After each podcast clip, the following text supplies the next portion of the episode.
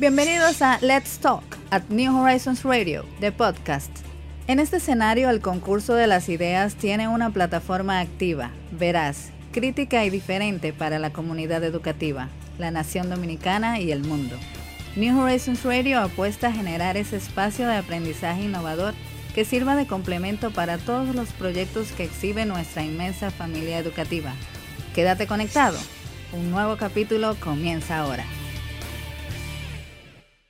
Bien, y seguimos acá en New Horizons Radio. En el día de hoy tenemos una invitada muy especial porque vamos a conversar con ella sobre eh, un movimiento que, que yo me siento muy esperanzado de que en República Dominicana se haya creado este tipo de movimiento porque eh, lamentablemente nuestro país siempre ha adolecido de eh, una, un monitoreo adecuado del sistema educativo dominicano y sobre todo, yo siempre he pedido que aquí exista un organismo descentralizado, que no sea parte del Ministerio de Educación, que se encargue de velar por la calidad del sistema educativo, público y privado, eh, preuniversitario e y universitario.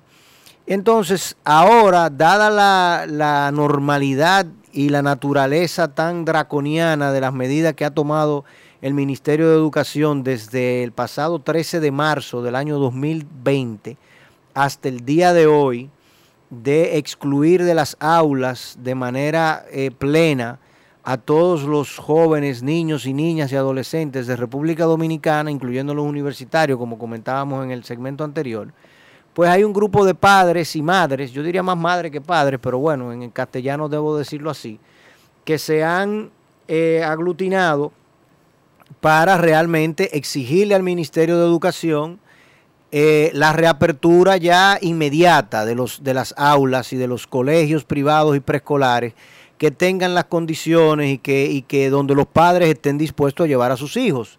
Y sobre todo la parte más importante yo creo que es al final, que los padres estén dispuestos a llevar a sus hijos porque no están pidiendo, como es lógico y yo creo que es lo más normal, nada obligatorio. O sea, si usted siente que el colegio es el mejor lugar donde usted puede tener a sus hijos y el más seguro que en la casa de una profesora que te está recibiendo cinco o seis muchachos o en la casa con tu mamá, con, la abuela del niño que tampoco está bien cuidado y que en definitiva está poniendo en riesgo a la abuela en el caso de un potencial contagio con esta enfermedad entonces que tú puedas llevarlo al lugar donde el niño no solamente está seguro, sino que está aprendiendo y está socializando y manejando todo su, desarrollo socioemocional. Entonces ese colectivo de padres por una educación presencial, eh, tenemos con nosotros acá a Gabriela por ello, ¿por ello o por ello? Por ello. Por ello, ok. Eh, quien es una de las dignas representantes, ustedes han hecho dos cosas que entiendo que debemos de resaltar en el día de hoy. La primera fue que notificaron por acto de alguacil a todo el vivo que tiene que ver con el sistema educativo, a, educación, a eh, educación superior, al presidente de la República, a la vicepresidenta que es la jefa del gabinete de salud, al ministro de salud y a viceministros también, e inclusive notificaron también a múltiples instituciones, entre ellas Educa, instituciones que agrupan a colegios privados. Eh, dime si se me escapó alguien.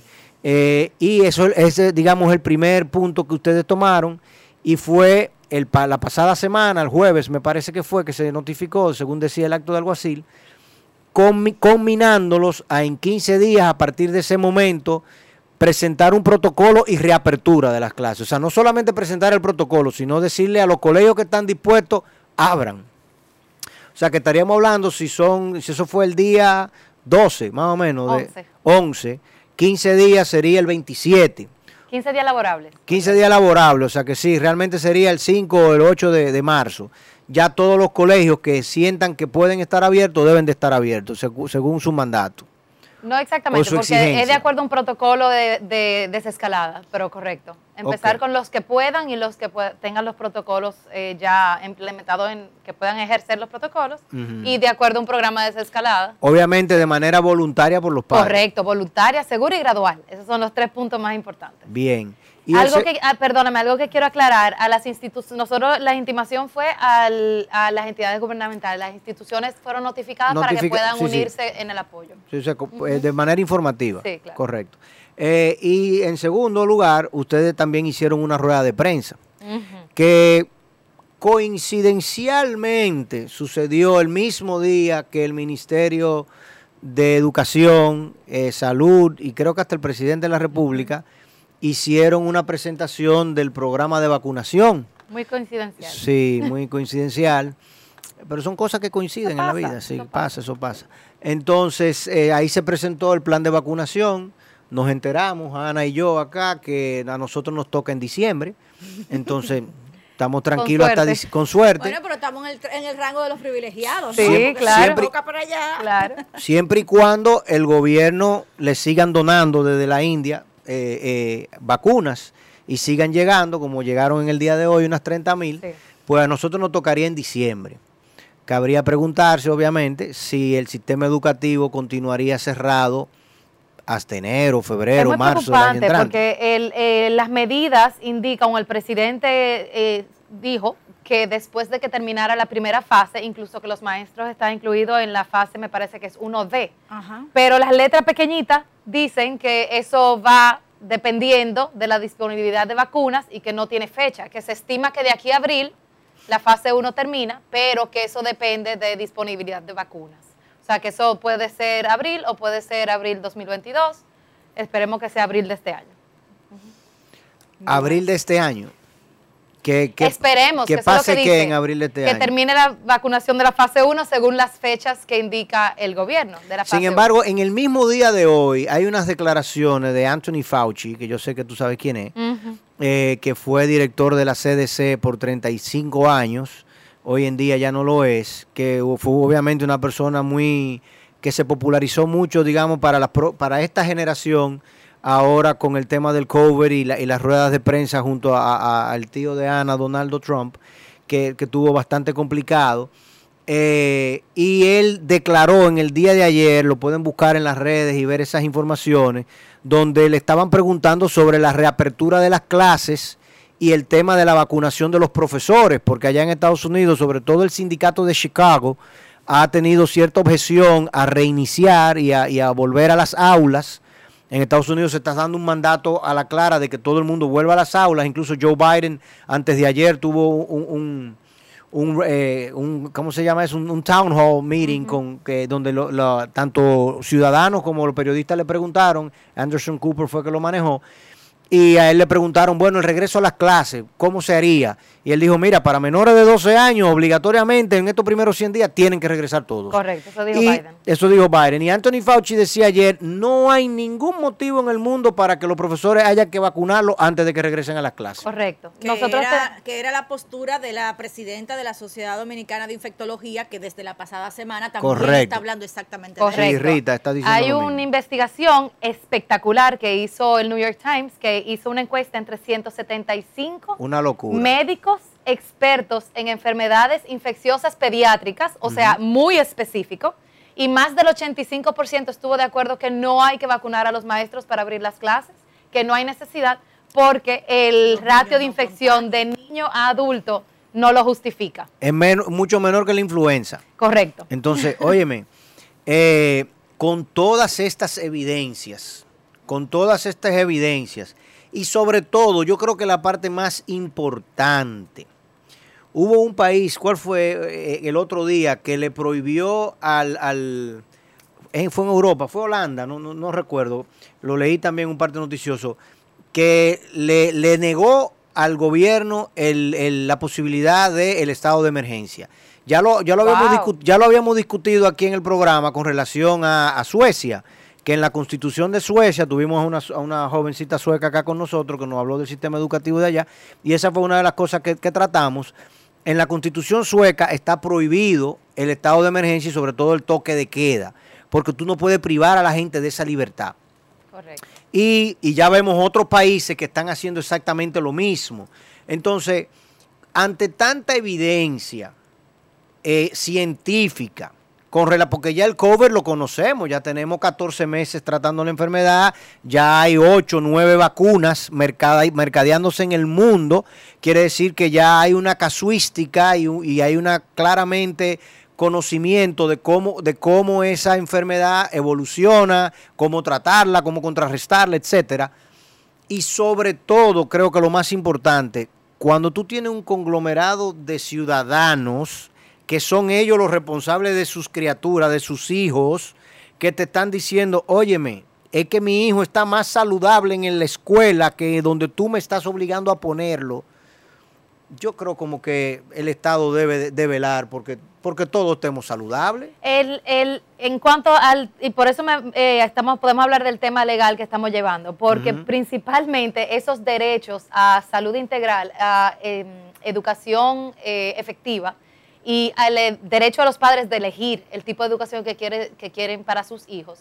Esos son derechos, especialmente los de los niños, que no se pueden eh, pausar por ningún motivo, aún en estado de emergencia. O sea, no se puede quitar ese derecho a un ser humano. Y por eso es parte de la base del legal que estamos, que nos, estamos apoyando. Justamente eh, eso te iba a preguntar, Gabriela.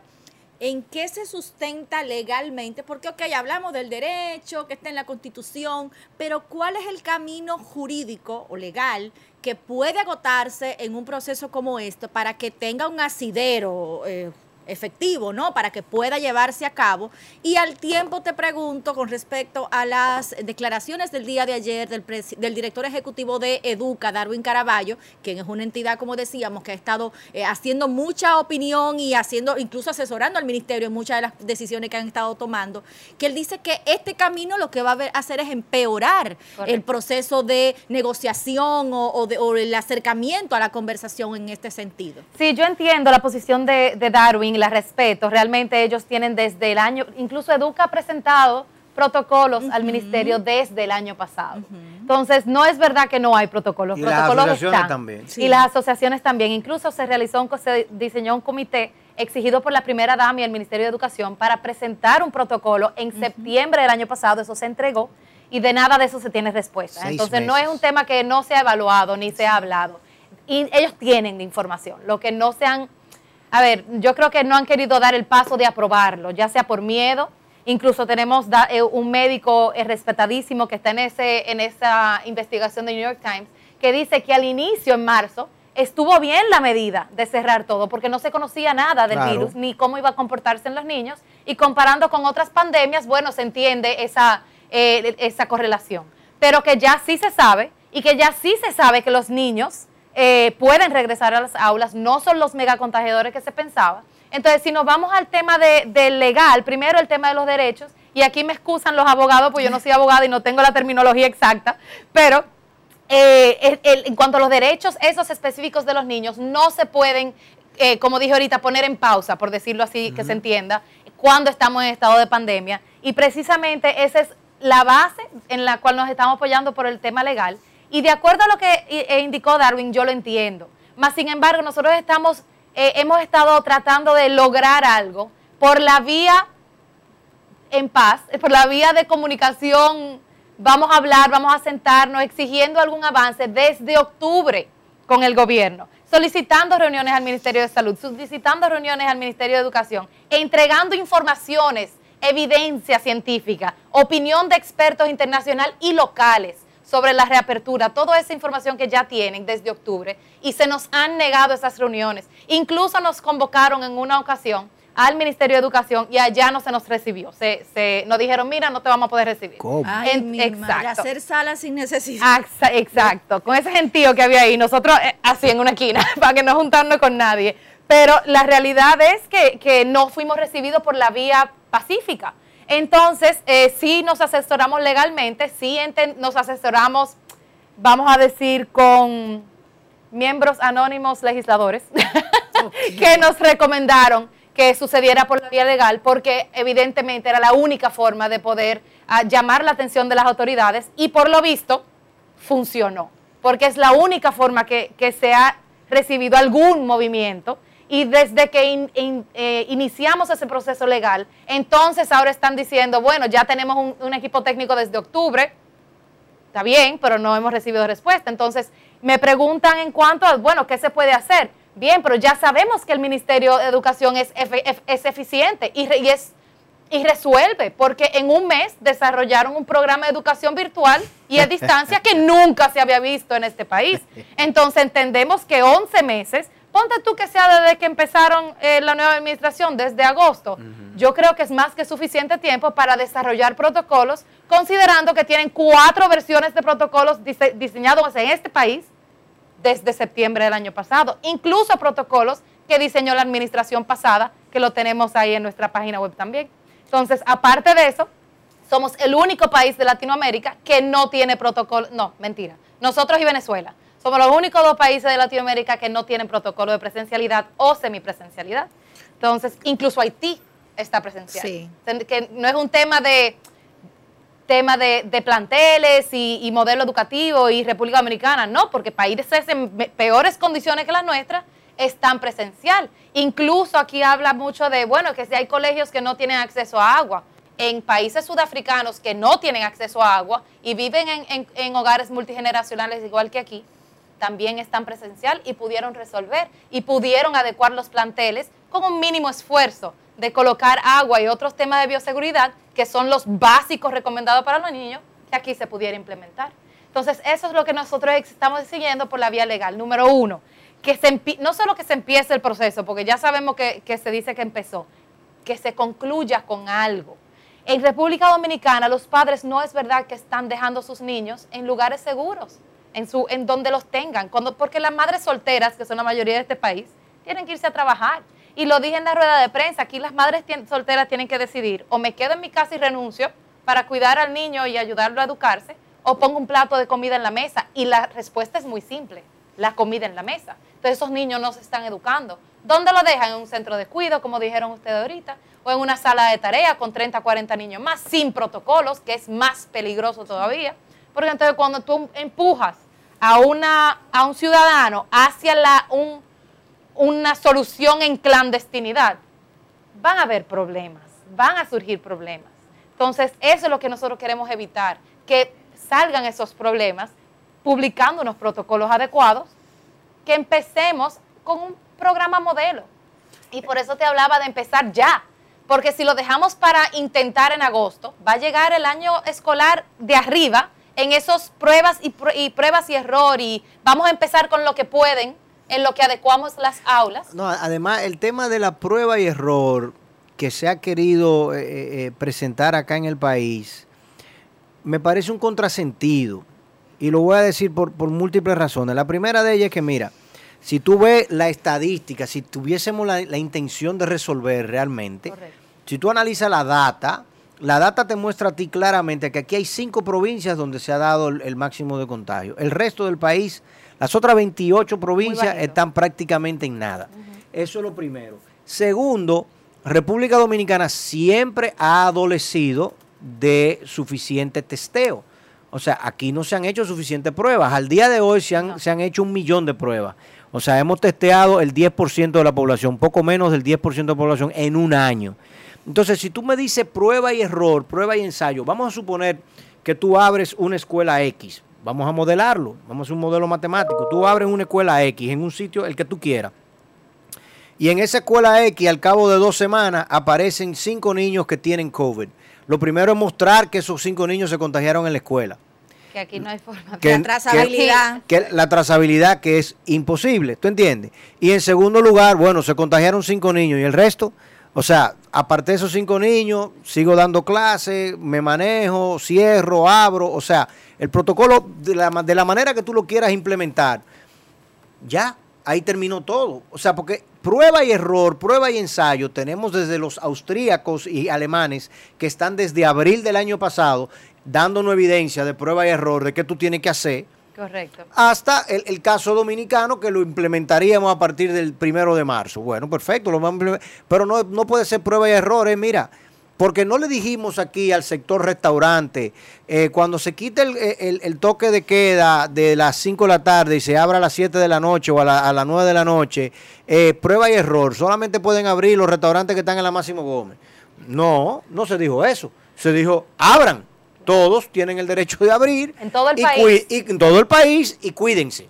Claro. Entonces, ¿por qué con las escuelas es prueba y error? Yo porque me- hay mucha sí. porque son muchos niños, pero en las iglesias son muchas también. Sí, yo me refiero a la, a la adecuación del protocolo, porque hay, se- se- hay un protocolo general, pero en- y ese, ese es el trabajo que la gente no entiende. El protocolo se puede sacar mañana, pero ese protocolo, número uno, hay que adaptarlo a cada centro educativo. Hay que entrena- entrenar un comité de- para velar el protocolo en cada centro educativo. Hay que educar a los maestros, hay que educar a las comunidades. Entonces, eso es un proceso que no se hace, ok, abran mañana, fuá. o sea, eso no, se puede hacer así. Incluso los planteles hay que adecuarlos, porque como dijo la viceministra de, Educa- eh, de- de Educación, hay mil y tantos planteles que no tienen acceso a agua. Bueno, pero hay diez mil y tantos que sí lo tienen. Empecemos con eso. Empecemos a, a implementar ese programa. Y a eso me refiero con prueba y error, porque el protocolo que puede funcionar en un colegio privado grande con todos los recursos en Santo Domingo, probablemente no es el mismo que va a implementarse en un en una escuela pública que, que tiene Pero- mucho New menos. Horizons, New Horizon es una comunidad que en Santo Domingo tiene mil y pico de estudiantes y en, Santi- en Santiago tiene. 250. 250. Entonces, incluso dentro de una misma comunidad escolar, el protocolo de Santo Domingo Sí, no es el mismo de Santiago. correcto. Bien, Hay pero, que pero, adaptarse. pero, pero vuelvo y te repito. eh, el restaurante grande, el restaurante pequeño, le dijeron abran y le dieron la libertad al restaurante de acoplarse, de ajustarse y de hacer los cambios y, y lo que tenía que hacer. ¿Me explico? Sí, ¿Entiendes? entiendo. O sea, Estoy de acuerdo. entonces eso es lo que debe definitivamente eh, o proporcionarse. O sea, el presidente de la República, el, el Gabinete de Salud y el Ministerio de, de Educación tienen que decir, colegios y padres, pónganse ustedes de acuerdo, evalúen ustedes hasta dónde ustedes pueden abrir y tiren para adelante. Y ahí es que tú has dado en el clavo en algo importantísimo. Y es, a ver, te llevo esa misma comparación. Cada uno de esos dueños de restaurantes son dolientes y responsables de, su de su restaurante y saben que si no lo hacen bien, lo van a cerrar, van a perder su inversión, van a perder hasta los clientes regulares y les son dolientes. Estas son, quieren hacer las cosas bien porque les, les duele, les duele económicamente y les duele. ¿Qué sucede? Los colegios privados, y son los más criticados, porque, eh, y yo lo entiendo, porque hay que pagar una colegiatura, y los padres menos informados dicen, bueno, pero ese es porque el colegio quiere cobrar el dinero. No, el- es que el centro educativo, que ya, especialmente los privados, en su mayoría ya hicieron las inversiones desde el año pasado para estar listo para una presencialidad. En el, y porque son dolientes de su centro y de Claro. sus estudiantes. En los 11.300 planteles, data 2018 del, del Ministerio de Educación, o sea que tiene que ser mucho más, son dolientes por un Ministerio de Educación y en este caso un ministro de Educación que no necesariamente tiene los... Y yo creo que esto es una opinión muy personal. Vamos a decir que esto es una opinión personal para que no se ataque al, al, al colectivo. Pero si tuviera la intención de la presencialidad, desde junio, desde agosto, cuando entró, estuviera adecuando los planteles. El presupuesto de educación, y no me voy a meter mucho en ese tema, pero aparte del 4%, del 4% son 860 millones de dólares para la educación a distancia. Óyeme, aunque sea, cógete un 30% y adecua- pon- ponlo en los planteles para que cuando tengas que abrir, puedas abrir. ¿Tú entiendes? Porque si nos vamos al presupuesto del año que viene, no va a dar para adecuar los planteles, porque en 80 años de educación no ha dado para adecuar los planteles. Entonces, ¿cuándo se va a hacer? No, además Entonces, que, es que esa era la realidad antes de y seguirá Exacto. siendo la realidad después de. Entonces, en definitiva, nosotros tenemos que tratar de abrir y de permitir que el sistema educativo se vaya acoplando poco a poco, Claro. porque, o sea, ningún cuerpo hace, tú, tú, tú, tú eres atleta y tú haces ejercicio para mantenerte en forma, pero tú no haces pierna, brazo, espalda y abdomen al mismo tiempo. no. O sea, usted, y, y- o sea, vamos a tomar la analogía del ministro. Es un solo sistema, es un solo proceso, es un solo país. Sí, pero el país se va acoplando poco a poco, la carga se empareja en el camino, o sea, abra donde usted pueda abrir, donde usted tiene una comunidad de padres que ya se lo está diciendo por la vía del sistema judicial, le está eh, eh, eh, emplazando a que usted tome acciones que si usted no la quiere tomar con el sistema público, bueno, no la tome con el público, pero con el privado lamentablemente la va a tener que tomar. Claro. Entonces, permita que se vayan acoplando, porque lo mismo pasa, o sea, con los hospitales. Aquí todos los hospitales no tienen las mismas condiciones. Correcto. Es un solo sistema sanitario, un solo sistema, porque es un solo eso. país. Claro, pero cuando tú tienes la enfermedad, tú buscas quién es que tiene el sitio que te puede atender. Correcto. Entonces, eso mismo es lo que tienen derecho los ciudadanos a hacer. Y si tienen derecho a hacer eso, ¿por qué le estamos quitando a, e- a la, a la clase más frágil de nuestra sociedad esa posibilidad, que son los niños y las niñas y los adolescentes? Y te voy a usar esa misma referencia para las vacunas. Si es solo un solo sistema educativo, entonces vamos a esperar que todos los centros, los centros, los hospitalarios, todos los, hospitales puedan tener la vacuna. ¿Por qué no esperamos eso? Eso no tiene lógica, No, ¿verdad claro que que no? No podemos esperar que todas las hospitales puedan tener vacuna. Empezaron por donde, donde era más, primero, o más esencial por los contagios, o más esencial por los servicios que brindan, y se empezó por donde es más esencial. ¿Qué es más esencial? ¿Un bar o un colegio? La educación del futuro de este país. Que ya tenemos especialistas en República Dominicana, ni hablar de los de, de especialistas en internacionales, que ya lo dicen. La pandemia de, de salud mental va a ser mucho peor que la pandemia actual del COVID. Y eso es lo que se está provocando con el cierre de las escuelas. Aquí lo hemos demostrado, hemos traído ya varios psiquiatras y psicólogos y terapeutas y hemos hablado de eso con evidencia empírica de lo que está pasando. O sea, la alcoholemia y el tema de alcoholismo acá en República Dominicana actualmente es muy grande, fruto de eso. Y los que quieran, eh, hay un artículo precisamente de una egresada de New Horizons, que ustedes lo publicaron, el que publicó Shannon ahora en el, en el periódico de Emerson, sobre el tema de, de los opioides y cómo eso, y cómo eso está afectando en Estados Unidos. Eso es fruto de esto mismo, ¿entiendes? O sea, cuando tú estresas a un joven, a un adolescente, a un joven profesional, tú lo llevas a un lugar y ese lugar no necesariamente lo vamos a recuperar de allá para acá. Eh, Bueno, derechos sobre la base el de la consejo, equidad, el consejo se va a reunir, final- el consejo se reúne el el miércoles. próximo miércoles. Y, y nosotros tenemos ya el primero de marzo, bueno, la presencialidad de, de- de una forma u otra. En ese consejo se solicitó, me parece que dijeron que iba a haber una, una entidad o representación de padres. Quisiéramos saber quiénes son esos padres que van Ah, a yo ser te puedo decir, es la asociación de padres, de- eh, hay un representante de la asociación de padres que siempre lo eligen de una escuela pública. Ah, ya, eh, eh, me parece que fue el que dio la declaración el otro día que imposible, porque se van a morir los niños. Yo creo que necesitamos mismo. padres mejores informados. Ese, Bueno, ese ese va a ser tu representante. Mejor representación. Señores, yo no quiero despedir el programa antes de decirle a ustedes que si usted tiene en su agenda viajar hacia Texas, por favor, cancele ese vuelo y búsquelo para después. Lo que está pasando en, el, estado de Texas en particular, en todo el sureste de los Estados Unidos, en el sur de los Estados Unidos, comenzando en Texas y Oklahoma, es impresionante. Estamos hablando de que más de 5 millones de personas no tienen energía eléctrica. Yo tengo amigos que viven allá que se han mudado literalmente, han tomado su familia, la han montado en un vehículo y se han ido con ella a otra localidad porque el estado de Texas, como ellos quieren ser liberales y quieren ser independientes del gobierno federal, mañana les voy a dar mucho más detalles.